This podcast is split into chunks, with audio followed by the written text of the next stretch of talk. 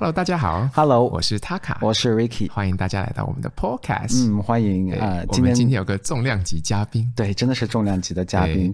那上一期其实我们在我们的视频里面已经有聊过关于 Metaverse 的一些东西，然后今天呢，我们就很开心的请到了一个呃这方面的绝对的专家，就是石奇，叫你大奇可以吗？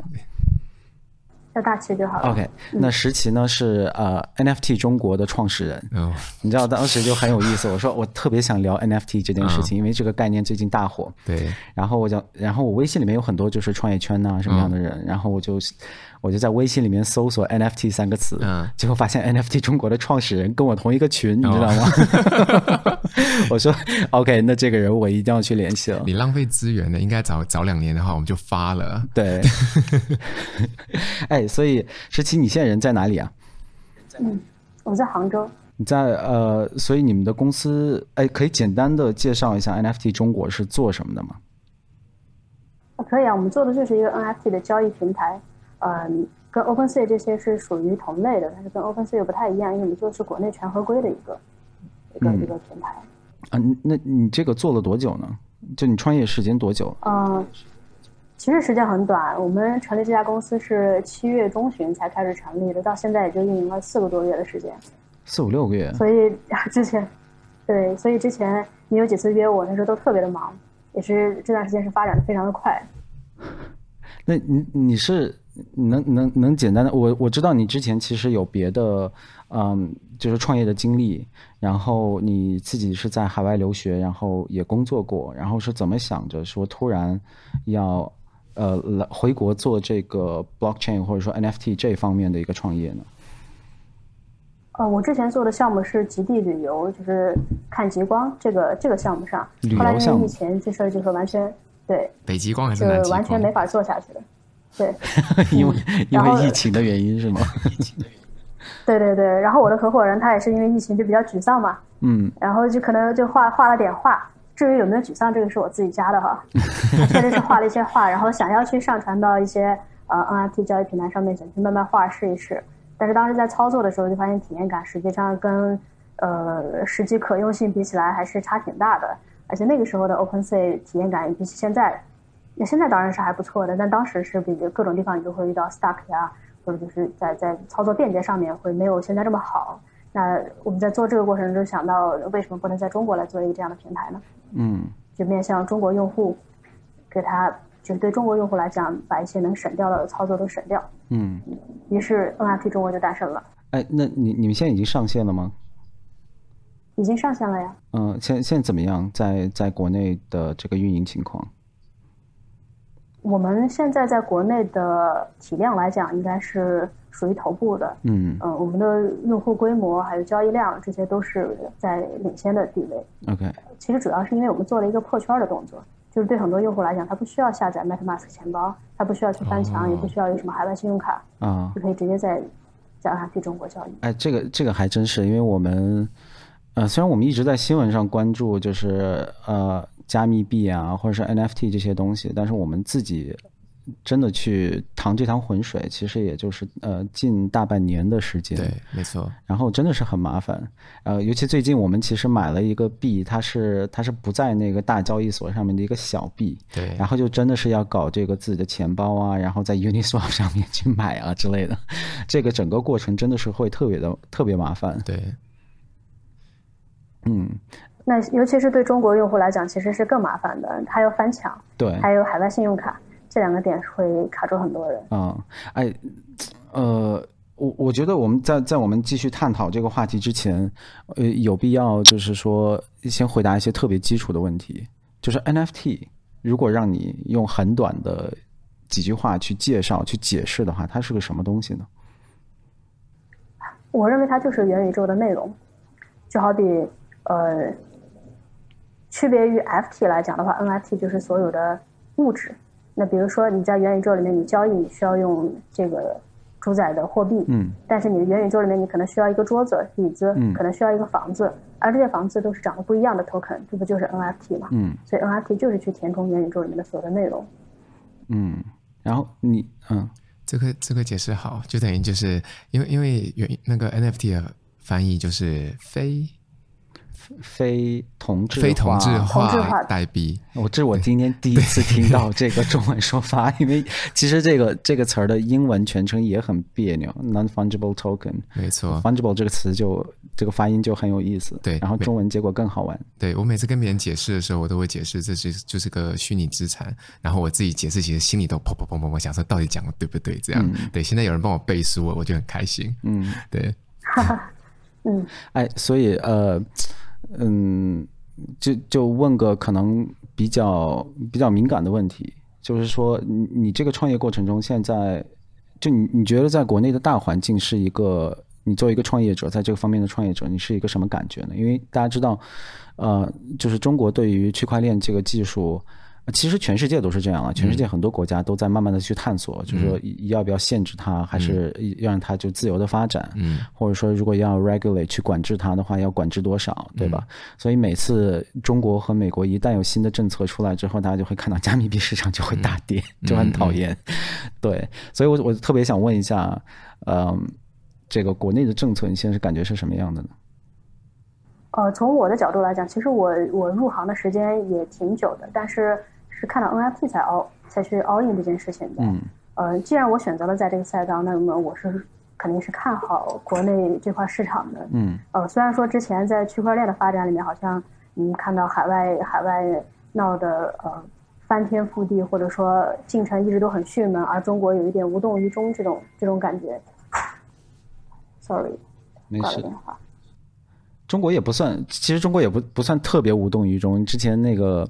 比如说，比特币最大的呃挖挖矿国，其实其实一直就是中国。对，然后几乎所有的币都是。对对对，然后五月份中国突然禁止挖矿，然后就直接造成了五月份的时候这个加密币市场的一个大崩盘。对，我们其实也是那个时候进来的，然后有一些币呢也算是低位买进了，还挺好。但有一些币，比如说我当时就呃真的是懂得比较少，买了狗币。嗯，然后就卡那儿了，嗯、就给人家就叫叫 hold hold back，对吧？就是，然后就一直被坑到那里，就赚快钱赚成功了，但是后面要脱手手脱失败了。就对对对，就有些就当时真的是，现在现在回过头来，感觉自己真的是什么都不懂。嗯，然后呃就瞎投，然后有一些东西就还算是投成功了，然后有一些就投的不。嗯就就真的是不行，比如说像狗币这个东西，嗯、然后前几天我就忍痛，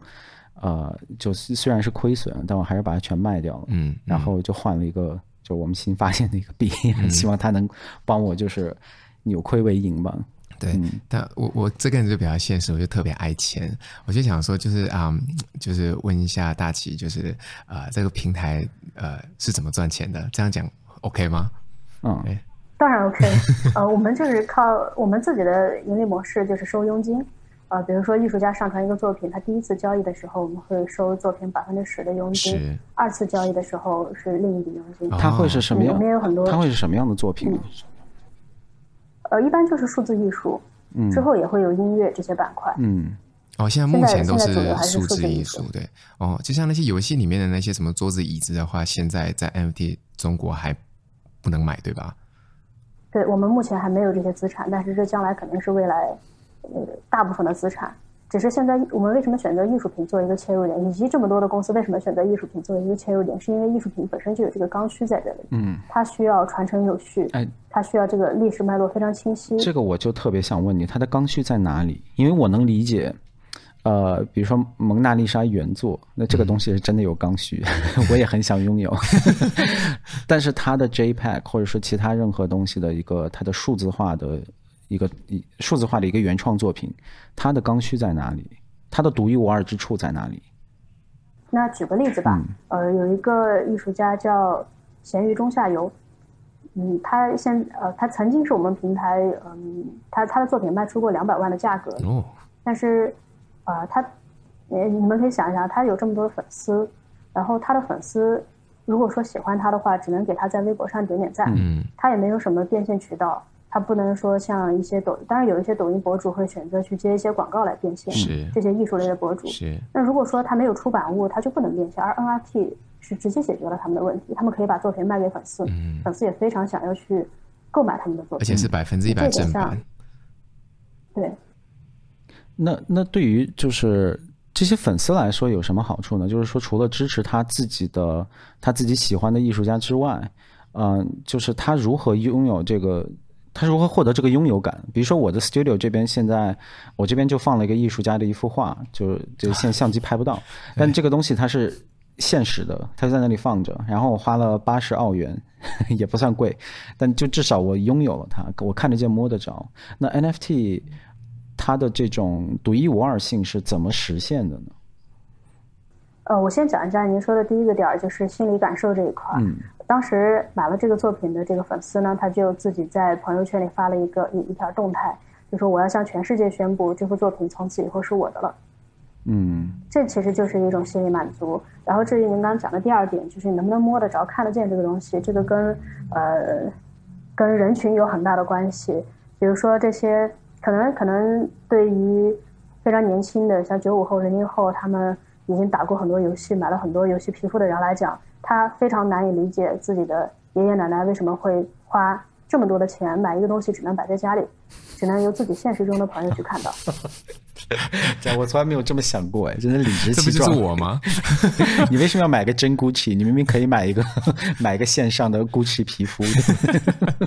我从来没有这么想过。哎对对，是有些小孩子是这样想的，他们会觉得，如果我在线上买一个东西，我在线上所有的朋友都可以看到，他们可以来我的藏品室，我可以 share 这个东西给他们，嗯，上面还可以有我的解说，我可以在下面去加自己的评论，嗯，但如果我买一个东西在家里，那我只有那线下的几个朋友能看到，嗯，是不是呢？那那是什么阻止我可以去复制粘贴别人的作品呢？呃，蒙娜丽莎你也可以随时去拍照，嗯，你也可以。看到一个蒙娜丽莎，把它打印出来也是可以的，但那不是真的，它是没有价值的。对，那那在，但是对于数码作品来说，比如说一个 JPEG，你复制、你粘贴，那它就是两个完全一样的东西。所以，对我就我呃，这这就是这其实就是区区块链解决的问题。嗯，你认为它是完全一样的两个东西，但是区块链不认。OK。所以，就算你复制了一个一模一样的，别人只认那个 token。他他怎么认呢？这个技术上怎么解决的呢？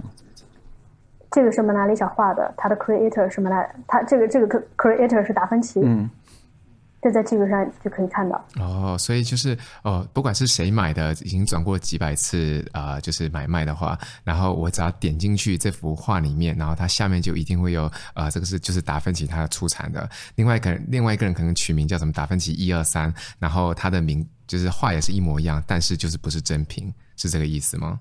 是的，你不但可以看到这个是呃达芬奇画的，你还可以看到中间经过了哪些人的手，当时是以什么样的价格，嗯、在哪个时间点下买的。嗯，哎，那。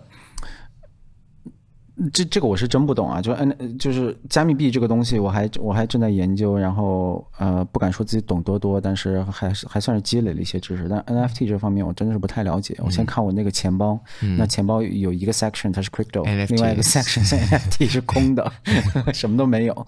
对，所以所以我就特别想知道，比如说现在 Taka 他买了一个 NFT 的一个 JPEG，他放在了自己的那个数字展览室里，然后我可以放吗？呃，每个人都可以放，都可以，但是这个东西得是你的，所以这个东西是在你的钱包的 NFT 的那个 section 里面。所以，只是现在的这些主流钱包，嗯，呃，这些主流钱包，它对用户买到之后的体验感上是没有做过太大的设计，嗯，呃，但这个行业会慢慢变好的，嗯，可能对有一些人来讲，他觉得我花了这么多的钱买一个 NFT，在我的手机上，它竟然只能显示在钱包里面，就是这么一个东西，他可能是希望它。展示在一个更酷的场景里面，是可能我想把我的 NFT 放在博物馆里，是想放在画廊上，是我说的都是 VR 线上的这种哈，嗯，将来肯定会做得越来越好的。你你你刚才其实呃一开始你有说到 NFT 其实就是 Metaverse 里面的填充物。现实的填充物，就比如说我们在现实生活中，我们会说我们今天需要一个沙发，我们需要一个电视，啊、呃，但这个东西搬到了 Metaverse 里面的话，其实上上一期节目里面我们已经聊了很多什么是 Metaverse，嗯，那你在那个里面就会需要一些数字型的一个东西，对，啊、呃，包括你的房子的设计，你的房子本身地皮，对，然后你的房子里面的装饰之类各种东西都是，那嗯，但我还是想问一下你，就是说。呃，你觉得 Metaverse 是一个什么样子？因为一会儿我我希望我们真的可以就好好聊一聊。现现在有很多版本的 Metaverse，就是大家也知道。科技创业圈很喜欢，就是赶各种风潮。然后我记得几年前 blockchain 刚出来的时候，你这个奶茶奶茶店都是 blockchain，你知道吗？啊、是吗？真的，国内真的有，没有开玩笑。说啊，我们我们用区块链技术解解决什么奶茶店加盟问题，这种很多这种东西。以防盗版。对对对。然后现在，呃，自从 Facebook 在上个月底改名叫 Meta 之后，嗯，呃，就加密圈就突然出现了可能至少二百个这个。所谓的 Metaverse Token，然后每个人其实对它的呃界定或者理解都是不一样的。对，那你觉得一个真正能配得上叫 Metaverse 的东西是什么样的呢？以及你觉得 Facebook 有没有可能做成这件事情？哦，我想 Facebook 想做的是像头号玩家里面的那一个最大的 Metaverse。嗯。呃，但我想说的是，在我的理解里面，我认为未来肯定会有很多个 Metaverse。嗯。这些 Metaverse 它一定是按文化属性去区分的。比如说，呃，我今天想去我二次元的 Metaverse 里面去去去逛一逛，嗯，我今天想活在这个世界，那是可以的。可能我明天我又会更喜欢古典艺术，我又去另一个 Metaverse 里面，嗯，这肯定是行得通的。嗯，所以我觉得看这个问题可能要以一个更包容的一个一个眼光去看吧。当然会有一个非常主流的，这个主流的可能是大家在需要在里面去赚钱的。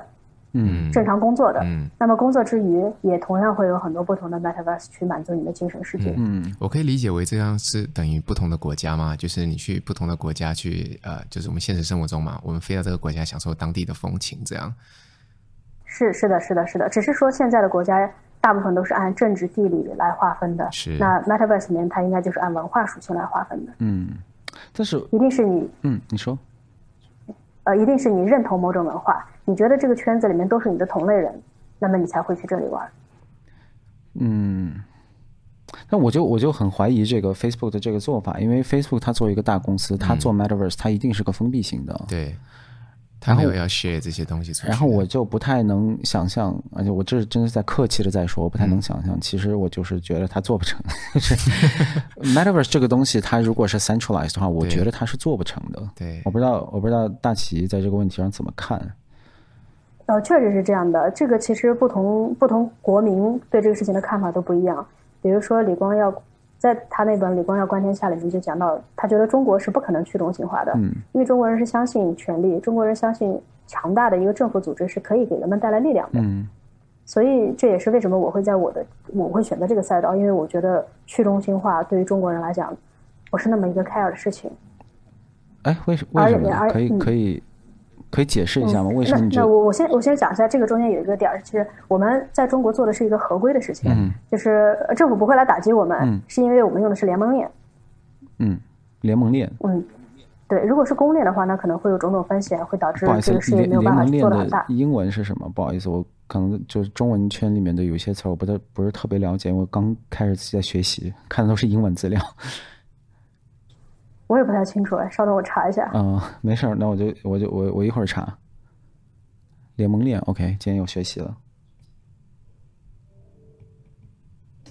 英文里面好像确实很少看到这个。嗯。Consortium。所以你说的公链是，比如说以太链，这叫公链是吗？对。OK。对对对，国内是会分这个概念，但实际上所谓的公链和私链也是相对而言的。嗯。举个极端的例子，就是以太坊，你相对月球来讲，这就是个私链。嗯。这都是地球人自己玩的东西。这种中心化的中心化的元宇宙，你觉得它能成立吗？或者说它会是一个什么样的形式去成立？我觉得在中国是有可能成立的。嗯，而且未来现现在不是有一个说法，就是中国有中国的元宇宙，世界各地是世界各地的元宇宙。嗯，就是中国可能会跟其他国家表现的形态不太一样。嗯，但是这个这个说法其实也很片面，因为不只是中国会比较相信中央集权，也有其他的国家是是走的是这种风格。嗯，呃，所以回答您刚才这个问题，就是说，呃，您觉得，呃，Facebook Meta 它做不了这个事情，是因为它是中心化的。嗯，这这是一个很好的一个一个点儿，但但是我又是觉着大家都是可以做出自己的元宇宙的，只是看用户爱去哪里玩而已。甚至我觉得字节的元宇宙也不会差。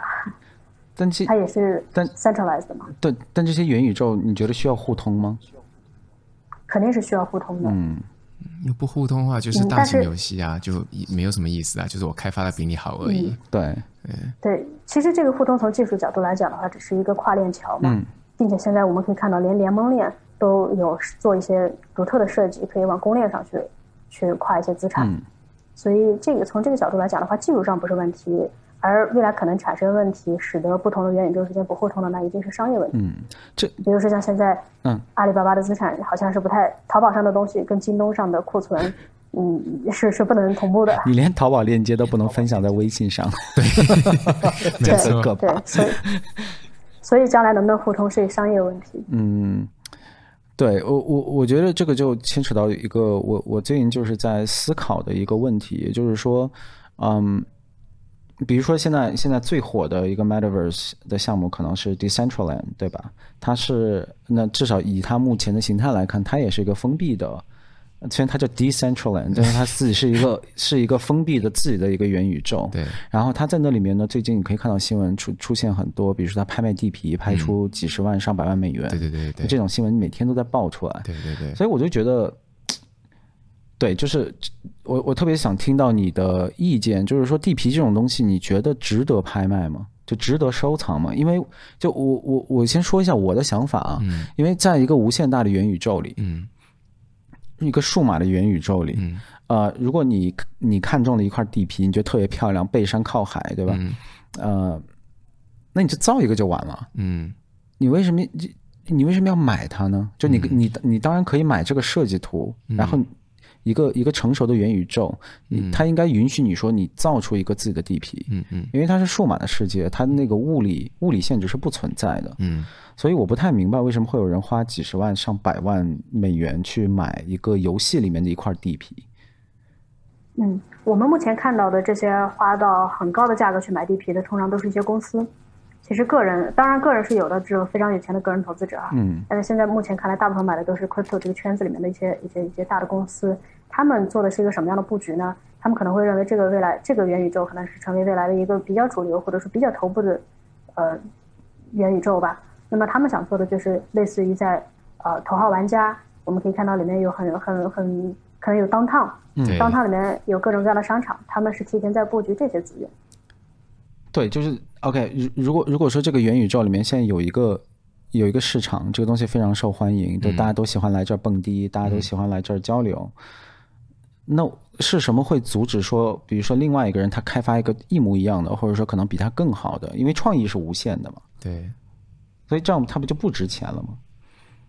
是有这种可能，所以要看 看自己的眼，看自己的眼光了。但是我们来从以太坊来看，现在有这么多人在叫衰以太坊，嗯，说以太坊主网已经太贵了，没有人玩得起。但他仍然用 Layer Two 这个技术来解决了很多的问题，嗯。所以，呃，这是个人眼光。您刚才说的这种可能性完全可能存在，嗯，可能以后会有一个更牛逼的一个一个元宇宙，完全。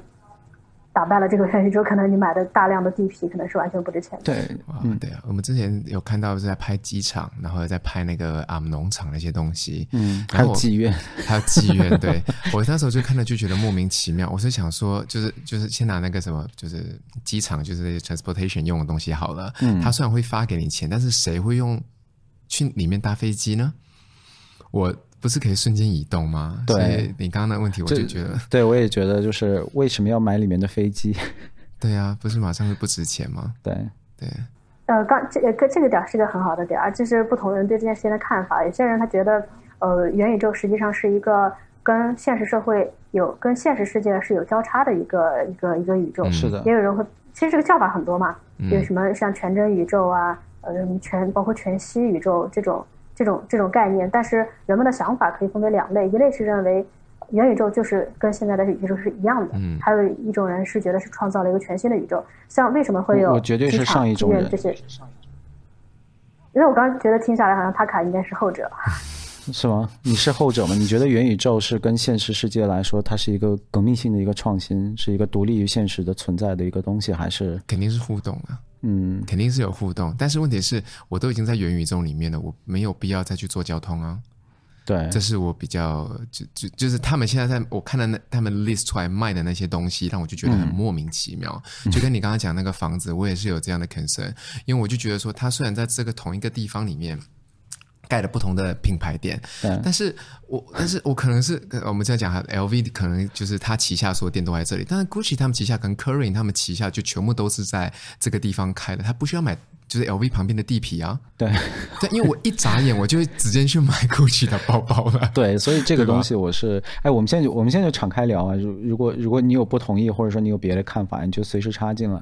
呃，因为我我最近也是一直在思考这个问题，然后我就觉得其实这个这个不是对元宇宙的贬低，我对这个概念非常的兴奋。嗯嗯。但是我不觉得它是一个新的东西。嗯嗯。其实元宇宙早就已经发生了，对吧？我们现在已经很多的生活。都是 online 的，对，它是在微信里的或者在 Instagram 里的，嗯，然后比如说 Instagram 的你的粉丝数或者说你的点赞数，嗯，这些东西，它都是对你的现实生活是是有实际意义的，嗯嗯嗯，所以我觉得可能未来就是比如说像头号玩家里面的这种戴着 VR 头盔，然后你周围全是这种全息这些东西，它可能更多是一个。它是一种进化，嗯，它是一个 evolution，嗯，不是不是 revolution，嗯，就它不是一个特别新的东西，嗯，嗯，所以在这个概念上面，我就会对现在的一些很多，嗯，NFT 或者说啊、呃、元宇宙的一些玩法，我就会有很多的、嗯、有很多的质疑，比如说就这个 Mana Decentraland，、嗯、我真的就、嗯、就是我真的很看不上这个项目，嗯、虽然它现在贵到不行，早期的投资者已经就是赚到不行了，对，但是。我很看不上它的原因就是，OK，首先你的一些很基本的一些东西根本就不成立，比如说你的呃 active user 就是你的活跃用户不足一千，嗯，你你现在市值已经十几亿了，对吧？对，我记得没错，十几亿，然后你的用户不足一千，这这玩意儿像话吗？都快破百亿了，快破百亿，嗯，哦对，十个 billion，对对，就都破百亿了，嗯，然后。所以我就觉得，那你这个东西其实不就是一个，你就是个游戏啊，不就是一个 GTA 吗？没错。其实他们也是这么叫自己的，说我们是 Metaverse 里面的 GTA。对。对呀，那你不就是 GTA 吗？所以我不知道，我不知道大奇，呃，我不知道你对这个 Mana 这个项目怎么看，以及呃，就是你觉得这种这个游戏和 Metaverse 区别他们的一个最重要的点在哪里？哦，我可以先说一下。就是其实我聊的很多游戏行业的大佬啊，嗯，他们也觉得元宇宙其实就是在炒冷饭，是，他们觉得这些、嗯、这些什么，比如说什么游戏道具，呃，游戏里面的这种这种社会关系，其实就是 QQ 是是早就有的，对，只是把 QQ 摆到眼前这样，对，对，嗯，但但我看这个问题有这么两个因素吧，嗯，一个是确实跟疫情是有关系的，嗯，人们在家有很多可能本身打游戏的人是这么多的人。嗯因因为因为疫情这个量级下，呃，有有一定的突破。我们也是因为锁在家里开始拍 podcast，没没事儿干。对，哈，对、嗯、对。那还有一个点呢，就是区块链确实是可以带来一些去中心化的影响。嗯。比如说，呃，腾讯，你你玩腾讯的游戏，在目前大家肯定是相信腾讯的，他不会觉得腾讯公司把他的哪个道具给偷走了，这个用户一般是不会去这么担心的。嗯、但是海外的用户呢，他会觉得。也不说海外的用户吧，大部分 Web 三点零的这这个世代的居民都会认为，呃，我也是掌握一定权利的，嗯、所以从这一点上来讲，在公信力就已经有一个非常大的区别了。其实看，嗯，这些玩家是不是 care 公信力这件事情，确实是有一些玩家，虽然他们知道自己是可以去接一个以太坊的节点。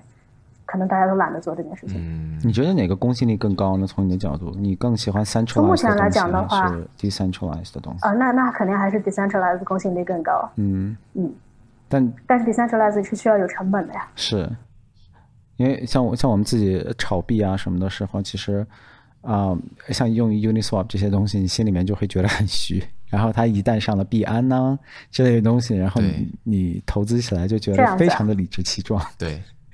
因为因为因为就是它它背后有东西背书嘛，就是我我我是很相信 blockchain，然后 decentralized 这些东西的，嗯，呃，但是 centralized 的东西它有一个好处，嗯，比如说像币安，嗯，当我把我的钱，嗯，把我的美元换成了 Binance USD BUSD 的时候，嗯，它是它的每一块 BUSD 都是经过美国政府审核的那个审计的，嗯，就是 audit 过的，嗯，所以它那个钱是不会乱印的，嗯，然后呃。就是与之对应的一个反例呢，就是 Tether，USD Tether，然后这个 Tether 呢，它就是它是在某一个群岛，就那个避税天堂里面成立的，然后它是没有经过这种审计的，嗯、所以我自己在炒币的时候是绝对不碰 USD Tether 的，嗯、因为我觉得那个东西随时有可能会消失。嗯，对，所以我我就觉得这个是一个至少目前来说，区块链技术的一个比较尴尬的地方，就是就是很多时候你你最终的价值总是要体现在 centralized 的东西上。嗯，嗯。包括对，包括虚拟币的价值。对。我们怎么衡量呢？用美元衡量，对 对，就这个事情很尴尬，我不知道你怎么看。我觉得你刚才讲的这个点儿，其实，呃，说明我的调研是对的。嗯、确实，很多人会这样想。嗯，也正是因为很多人这样想，所以中心化的，因为因为我们这个交可以理解为交易所吧。嗯，我们的交易所实际上是中心化的嘛，是有一点像币安这种。对，这也是你们相当于是 NFT 的淘宝是吗？这样说准确吗？还是你们看不上淘宝？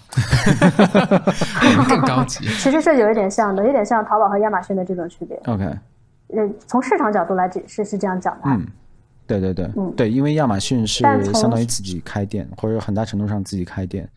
呃，淘宝是说它是它是一个平台，然后是其他人过来开店，嗯、然后淘宝自己是收佣金的。嗯嗯嗯，那那你自己看就是。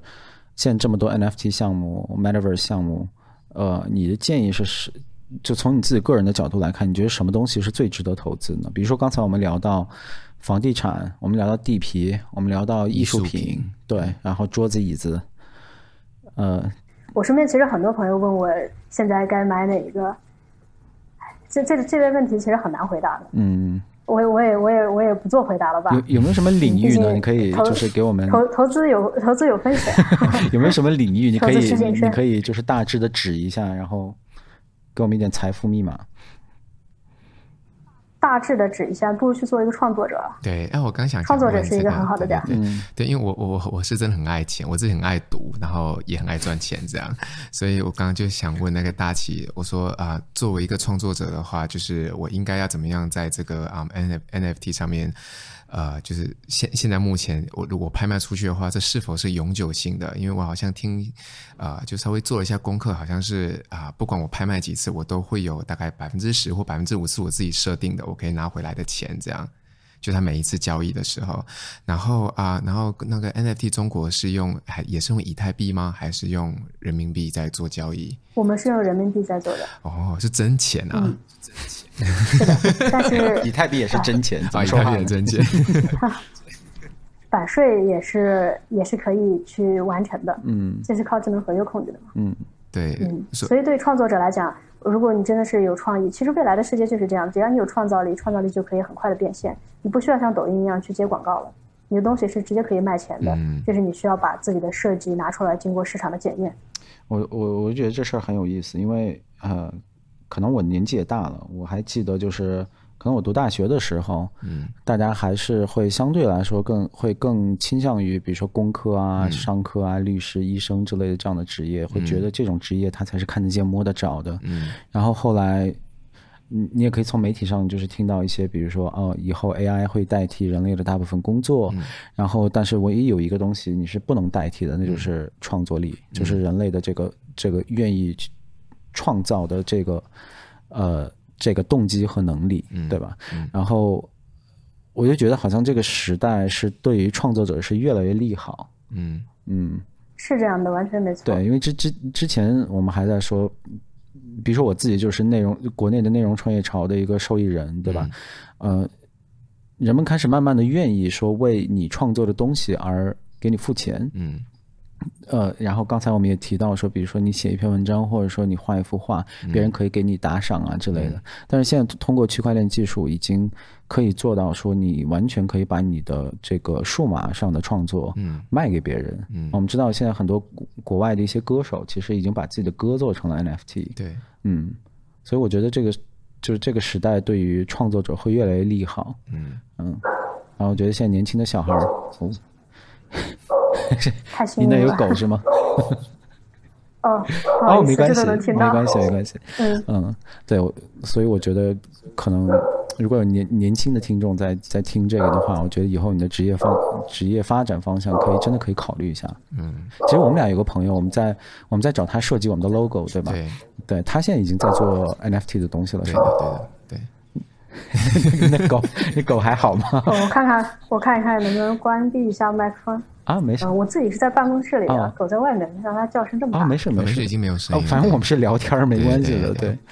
那大奇，我我还想问一下，就是啊、呃，就是不管是做什么行业，你看，就是在虚拟币、在股票，或者是在那个现在的 NFT 这些啊数位资产来讲，其实都有可能会面临到就是泡沫。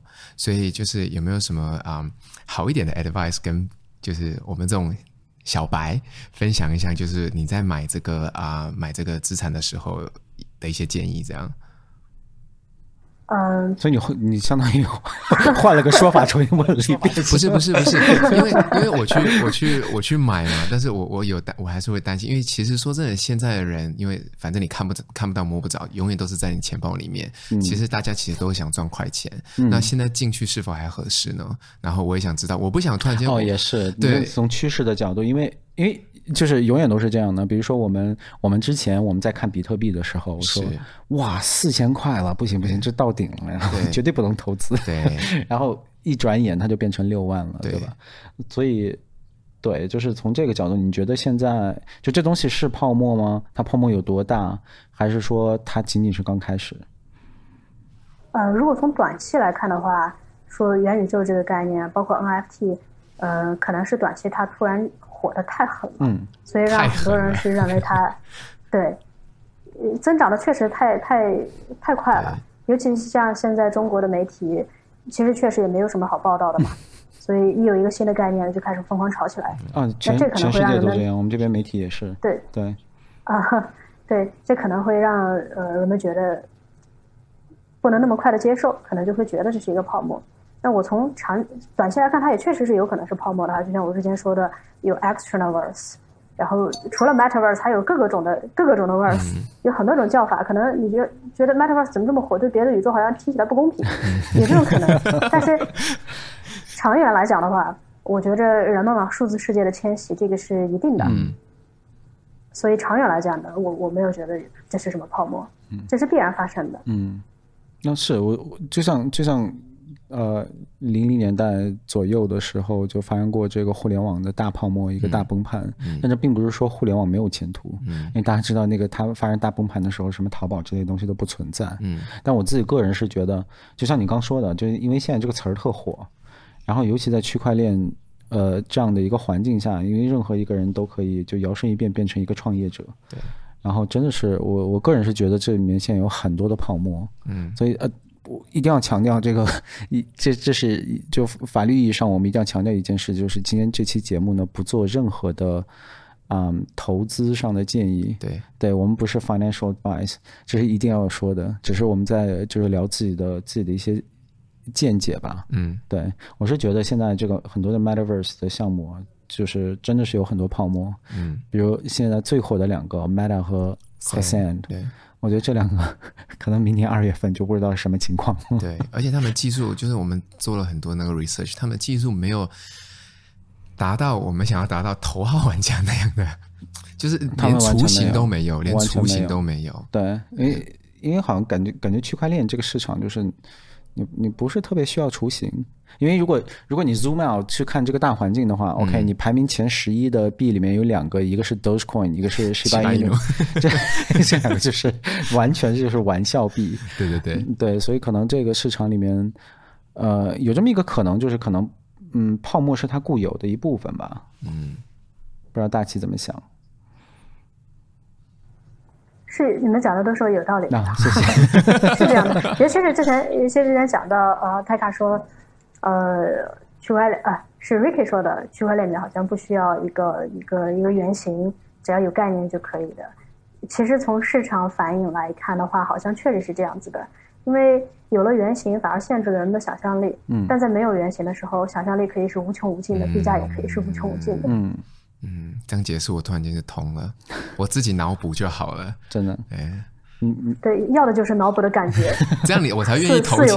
因为你一旦脑补，你就会自行把它脑补到一个非常非常美好的一个。哎，这个就很像是那个你在那个呃，你跟别人在用 dating app 的时候，就 dating profile，然后你看别人，你就一直想他声音是多好听，然后你想他身高一定比这个更高，然后他的性格很好，很温柔，顾家，然后觉得可以过一辈子。对，那回家就家暴。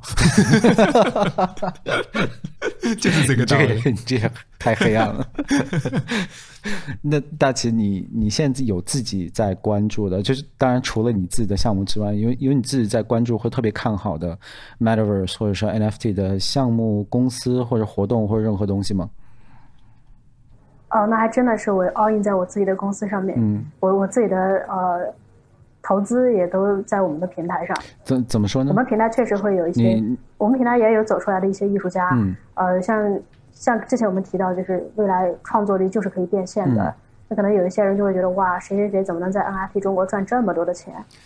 那其实原因很简单，别人就是有创作力，别人就是能创作出来市场喜欢的东西。在你们平台上赚最多的钱，呃，我也不问是谁了，但能能说一下多少钱吗？嗯嗯，因为我们平台成立到现在时间还比较短，嗯、抛去一些极值的影响，就是一些本身就比较有名气的人，嗯、比如像中国美术家协会副主席陶文元，陶文元老师也在我们平台。哦，他的作品本身都是在博物馆展出的，这种，呃，在我们平台卖，我们觉得其实不是平台给他带来的赋能，是他给平台带来的赋能。嗯、所以我就说，这种极值我们先先不去看，我们就看一下这些呃比较草根小有名气的创作者，嗯、或者就是说。说嗯，no name 的创作者，从他们来讲的话，就是如果说能在平台里面赚到呃一个月赚到百万以上的，因为这个是有版税的嘛，嗯、它会一一直都持续带来的，赚在百万以上的，我这边呃大概有个统计，应该是在快到五十个人这样，啊、如果是十万以上的，那就就就比较多了。哇，这个很棒哎，因为这是 passive income，对，你一辈子都在享受的钱。对，因为它不是说一笔给你打完了就完了。对，就 NFT 它后面还会源源不断的给你。我们干嘛拍这期呢？赶快回去画画啊！哎，我我特别想问你这个，你觉得对于我们这种，嗯、呃，比如说我们之前会拍 vlog，然后现在我们主要做 podcast，你觉得这个东西能搞成 NFT 吗？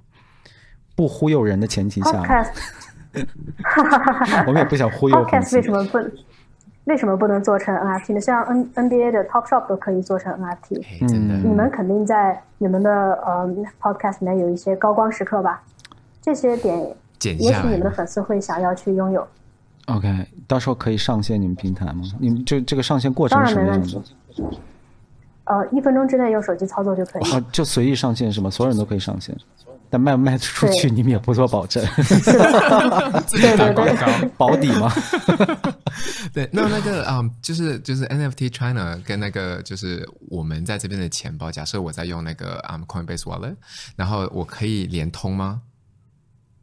不可以。哦，我们是只出不进，就是在我们 NFT CM 的平台上面，你的资产你是可以去往以太坊上去做跨链的。但是你比如说你有一些资产是在 OpenSea 上，你是没有办法转移到。嗯，我们哦，只出不进，就是说，那哦，哎，我还是有点不太懂哎，就是我在，所以我我就是假设我我在那个 N NFT 中国买了一个呃 JPEG，我可以转到我的这个钱包吗？是可以，但是反正我就不能往回转，我可以转出来。Okay、对，这是国内监管的，OK，呃，跟这是一个比较大的关系。嗯所以。也就是说，其实作为海外的投资者，也可以上你们的平台去买，对这个没有问题，也是在安全在钱包里面哦，那就没有什么问题啊。赶快啊，赶、嗯、快就捡一些高光时刻 真的。哎，那呃，你觉得在就是国内的这个政策管制啊这些方面，你觉得未来会怎样呢？你自己预测，后悔吗？国内的政策管制后悔吗？呃，我我目前看起来，因为因为我现在是需要被金融办时不时的去约谈的。OK。因为金融办是需要，这是你需要了解我们，你自己提起来的，我就本来还不知道我可不可以说，因为其实我们这一期 podcast 我们上周就要拍，对，然后临时大旗就消失了，然后后来他说是因为去金融办去聊天去了，哦，嗯，喝茶，然后我很理解，因为那那金融办他肯定得去一下嘛，对吧？我们这个可以随时 reschedule，对，你说。但是呃，从我这屡次的去交谈中，我看到国内其实这方面还是比较积极的，嗯、因为已经经过了 P to P，也经过了一七年整个币的崩盘，政策上已经大概不会像以前那么粗暴的，比如说一棒子打死这种。嗯，他可能会去根据一些呃，我我我现在还不能讲太多，呃，但是他在对这件事情的风控上来说还是比较积极的，就是创业者在这个行业里面还是可以去做一些事情的。嗯，现在没有明明确的，比如说啊、呃，可能会像。股市的涨停板一样，NFT 它的每个二十四小时之内，它的涨跌幅不能超过多少，也有可能是从发行量上去做一个控制。嗯、比如说，不可以让你一个 NFT 一下发行十亿个，那不是跟炒币没区别嘛？嗯，可能会从这些手段来做一个控制。但既然说政府是非常积极的在做这件事情的，说明政府也看到了这个确实是能造福对实体经济是呃有。有正向价值在的，嗯，就这点来讲的话，还是比较 OK。所以你觉得，就国内这个环境是有可能会变得更好的？在 NFT 上面是这样子的，但如果涉及到挖矿、炒币，呃，我觉得还是出海吧。嗯，对，炒币它确实是也是涉及到太多其他的问题。对，嗯，你说外汇管制啊之类的，对，这个可能一时半会你真的不能太期待它会它会变得。它会变得多好？对，所以我刚刚就问的是用以太币 结的还是用人民币结的？我觉得这问题还是挺重要的。对，呃，对，但是对于就是大部分的，就我们刚才其实已经聊到了这个问题，就是对于大部分人，尤其刚刚接触 NFT 的人来说，你可以用人民币付款，这是一个很有正向意义的事情。嗯，对，因为你你很熟悉这件事儿，嗯，然后你也感会感觉很放心。嗯，对，你们是你们是接受支付宝付款是吗？还是都接受？是的。支付宝付款。嗯，那我觉得我我真的得好好再逛一下，然后我也要好好研究一下，把我们的 podcast 做成 NFT 这件事情。可以，对，因为这是我们发行的东西正版，有没有？嗯，听起来就感觉自己牛了好多。对，对对对。然后啊、嗯呃，我不知道要不要顺便聊一下，我们就是最近看中一个元宇宙的一个项目，就是一个叫 Neos 的公司。对，你有你有听过这个公司吗？叫 Neos VR。Neos，对它它它其实它其实很小，就很有意思。那天我就我我一看，哎，Metaverse，Facebook 改改名 Meta 之后，嗯，然后就所有的币都开始暴涨，就只要跟 Metaverse 相关的币全部都暴涨。对，然后我和塔卡就上网就搜说，哎，我们看看说这个还有什么币，还有我们投资的可能，然后就找到了这么一个币，然后结果发现呢，这些人其实从一四年就已经开始去。呃，做这个 Metaverse 的一个项目，然后他们其实是一个非常平台型的一个公司。对。然后就是就像我刚说的，你每个人都可以上那个上面去创造自己的世界。没错。然后，嗯，其实也是正是通过这个项目，我我开始就是了解到很多关于 Metaverse 的东西，就是带来我刚才那个困惑，就是如果你有一块地皮，你特别喜欢，嗯，那为什么你不直接去创造一个而？而是一定要花一百万美元去买它呢，对吧？是，嗯，对，所以就是我可能我们自己就是会比较看好这种平台型的。啊，就开放式给大家的嘛。他刚刚都讲了，创作是最值钱的。对，一间公司的话，他能他给的创作是非常有极限的。嗯，对。但是我们如果全部进去，一万个、两万个、一百万、两万、两百万人的话，那这个平台的价值瞬间就起来了。对，总会有一个人是发光的。对，所以我们现在也是特别希望，就是这个币能成功嘛。因为现在现在已经开始涨起来了。对。刚跟你聊天的时候，呃，突然出现一个 notification 说它涨了百分之十一，很开心，已经破四块钱了。对对对对，所以。呃，我我不知道，我不知道你们 NFT 中国有可能，我知道这方面有很多管制之类的东西，但是你们会有自己的 token 吗？呃，我们的我们的国内的版是不可能发币的。嗯，但你意思是你们还会有个国外的版？这个要再说了，短期不会，长期 这个我们 私下聊，私下聊。对，你们 ICU 一定要告诉我们，偷偷偷偷先买一些这样。对对对。我我觉得我还就是特别想回归到我们一开始聊的东西。你刚才其实，在我们开始录之前，你说你也是个新疆人，啊，你是我老乡，你是你是伊犁的是吗？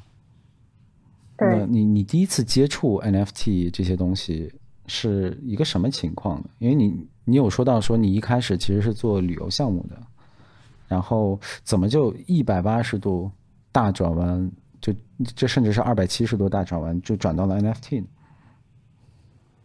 呃，因为我们做境外游是需要用，就是用呃，我们的客户是在国内，他们用人民币付款，就是我早早前早些年的时候，我是把比特币当外汇用的，嗯，所以一直一直都算是在买币。嗯，对，我其实我们这边也也经常有人会找 Taka 什么帮忙之类的，就说自己有什么六十个比特币是吗？对，啊，希望把它变现。对，其实就是在倒外汇啊之类这些事情。对，嗯。不要这样讲，感觉我好像很坏。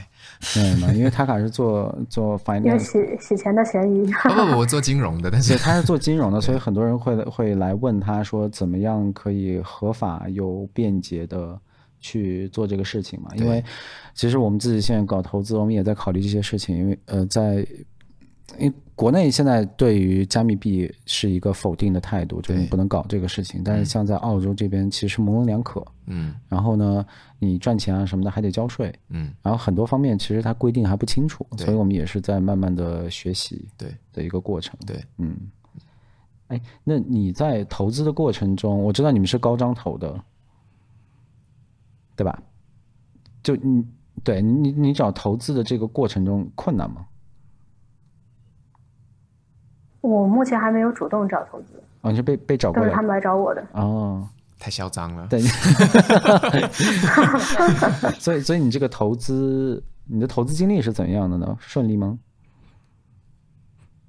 呃，我目前见的投资人其实不多，嗯，我觉得还算顺利吧。其实只是被吹上风口的猪而已。哎，对，当时当时你要投资的时候，其实啊，呃，NFT 的风是吹起来了，但 Metaverse 还没有吹起来哈。对对，嗯，那我觉得你运气也真的是很好。不过运气永远都是。哦、当时，嗯，你说，嗯，我我其实是五月份的时候就自己做了个网站，做了一个交易平台，就帮助这些中国的艺术家能把作品放到 OpenSea 上去卖。嗯。呃，当时用的还都是以太坊，那个时候交易用的也是 ETH。嗯。后来不知道怎么高张就注意到了我，那时候我连公司都还没有成立，嗯、所以。